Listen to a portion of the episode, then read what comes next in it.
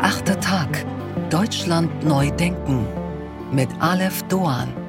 Einen wunderschönen guten Tag allerseits. Herzlich willkommen zu dieser Sonderausgabe des achten Tags, durch die wir mit Ihnen ins Gespräch kommen wollen, nämlich über das vielleicht menschlichste aller Themen. Ein Thema, das ausnahmslos jeden und jede betrifft und trotzdem ziemlich erfolgreich verdrängt wird. Es geht um den Tod. Du siehst, wohin du siehst, nur Eitelkeit auf Erden. Was dieser heute baut, reißt jener morgen ein. Wo jetzt noch Städte stehen, wird eine Wiese sein, auf der ein Schäferskind wird spielen mit den Herden. Was jetzt noch prächtig blüht, soll bald zertreten werden. Was jetzt so pocht und trotzt, ist morgen Asch und Bein. Nichts ist, das ewig sei, kein Erz, kein Marmorstein. Jetzt lacht das Glück uns an, bald donnern die Beschwerden.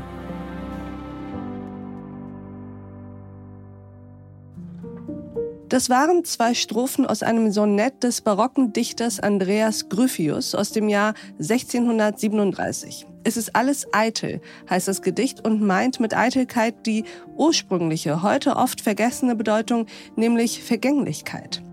Die andere Seite der Medaille des Lebens ist das Sterben. Nur wer den Tod kennt, glaube ich, kann das Leben erkennen. Wenn man sich mit diesen Themen auseinandersetzt, mit Tod, mit der Vergänglichkeit, der eigenen Vergänglichkeit vor allem, dann kann man daran, ja, verzweifeln.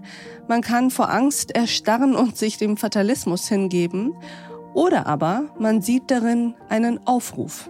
Einen Aufruf, sein Leben in vollen Zügen zu genießen, gerade weil es endlich ist. Wenn uns vor Augen geführt wird, wie unsere Lebenszeit abläuft, drehen wir uns dann verschreckt weg oder schauen wir inspiriert drauf und fühlen uns ermuntert? In diesem Spannungsfeld bewegen wir uns in dieser Folge, inspiriert durch die Kunst, die uns Jean-Remy von Matt vorstellt. Ich weiß noch genau, was mein erster Gedanke, mein erstes Gefühl war, als ich seine Carpe Vitam Clocks zum ersten Mal in seinem Atelier gesehen habe und ich habe ihn sehr gern zu einer Floating Art zu uns auf die Pioneer One eingeladen. Sie hören jetzt, wie Jean Remy seine Carpe Vitam Ohren vorstellt. Sie hören ein Plädoyer für diese Ohren, für die Vergegenwärtigung der eigenen Vergänglichkeit von der Kunstsammlerin Julia Stoschek. Und Sie hören den Schauspieler und Künstler Friedrich Lichtenstein, der wiederum von einer Uhr, die die eigene Lebenszeit herunterzählt, nichts wissen will. Folgen Sie mir in diesen gedankenanregenden achten Tag. Liebe Freunde, liebe Pioneers, bin wirklich super nervös. Ich war noch nie so nervös. Wer mich kennt, weiß, sonst bin ich immer locker, heute bin ich nervös. Und ich bin sehr gerührt, weil das Projekt, was ich euch heute vorstelle, ist sehr persönlich und mein absolutes Herzensprojekt. Gerührt bin ich natürlich auch, dass ihr überhaupt an Bord gekommen seid, weil das Thema ist eins, von dem man am liebsten normalerweise wegläuft aber nicht sehr weit kommt, weil es uns alle einholt. Unsere Vergänglichkeit. Wir alle sind hier nur zu Gast für 4000 Wochen. Auf dem Zeitstrahl der Menschheitsgeschichte ist das eine Stippvisite. Und 4000 gilt allerdings nur für uns, also für uns Männer.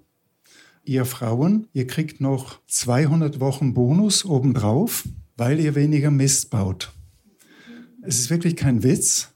Es muss neben dem Gender Pay Gap, muss es asymmetrisch auch einen Gender Brain Gap geben, denn Verkehrsunfälle, Mord und Totschlag, die Weigerung zum Arzt zu gehen, Selbstmorde oder Alkoholmissbrauch, das ist alles typisch Mann. Apropos Alkohol. Etwas Alkohol könnte im Spiel gewesen sein, als ich mir an einem einsamen Geburtstag die Frage stellte, warum zählen wir eigentlich nur die Jahre, die hinter uns liegen? Viel spannender ist doch, was vor uns liegt. Auf einer Milchtüte interessiert uns doch auch nicht, wann sie hergestellt wurde, sondern wie lange sie noch frisch bleibt. Und von der Benzinanzeige wollen wir nicht wissen, wie weit wir schon gefahren sind, sondern wie weit es noch reicht. Also plante ich eine Uhr zu bauen, die mir in Sekunden anzeigt, wie weit es bei mir noch reicht. Also sozusagen mein persönliches frische Datum und programmiert nach der statistischen Lebenserwartung Statistisches Bundesamt Wiesbaden. Vor 25 Jahren habe ich dann den ersten Prototypen gebaut, der seither in unserem Wohnzimmer steht, zum Entsetzen von meiner lieben Frau, diesem an sich unerschrockenen Wesen. Sie bedeckt die Uhr immer mit einem Tuch und sagt, ich will nicht ständig vor Augen haben, wie du langsam zerrinnst.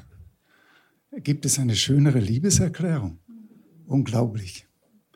Das Faszinierende oder je nach Sichtweise eben auch Verstörende an dieser Uhr ist nicht die Zahl, die sie zeigt, weil die ist auch bei mir noch schön hoch. Das sind also bei mir noch 160 äh, Millionen, sondern dass sie etwas sichtbar macht, was man normalerweise gar nie sehen kann, nämlich verrinnende Zeit. Und Achtung, jetzt kommt der wahrscheinlich schönste Satz des Abends. Es ist gut, wenn uns die verrinnende Zeit nicht als etwas erscheint, das uns verbraucht oder zerstört, sondern als etwas, das uns vollendet.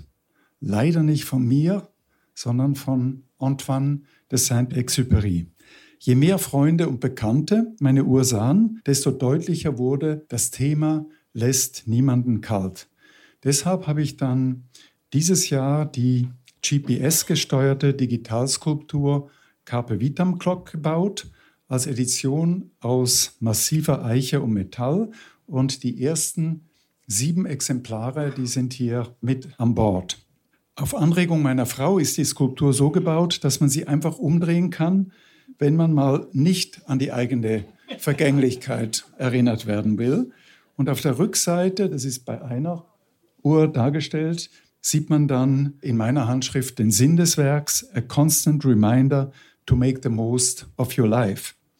Die Carpe Vitam Clock soll aber nicht nur eine Erinnerung sein, mit unwürdigen Zeitfressern Schluss zu machen, wie mit stumpfsinnigen Jobs oder mit toxischen Beziehungen, sondern sie soll auch motivieren, die eigene Lebenserwartung durch einen gesunden, umsichtigen Lebensstil zu übertreffen. Und dafür habe ich extra ein Easter Egg eingebaut was ich gar nicht so gern so nenne, weil Easter Egg klingt immer nach Gag und das ist total ernst gemeint, weil nach dem Erreichen der Null zählt die Uhr wieder hoch und alle zehn Sekunden erscheinen erst die Frage, die berechtigte Frage, still alive und dann als Antwort it's a gift. Das sieht man bei der Skulptur in Messing. Hier in der Mitte ist das schon dargestellt.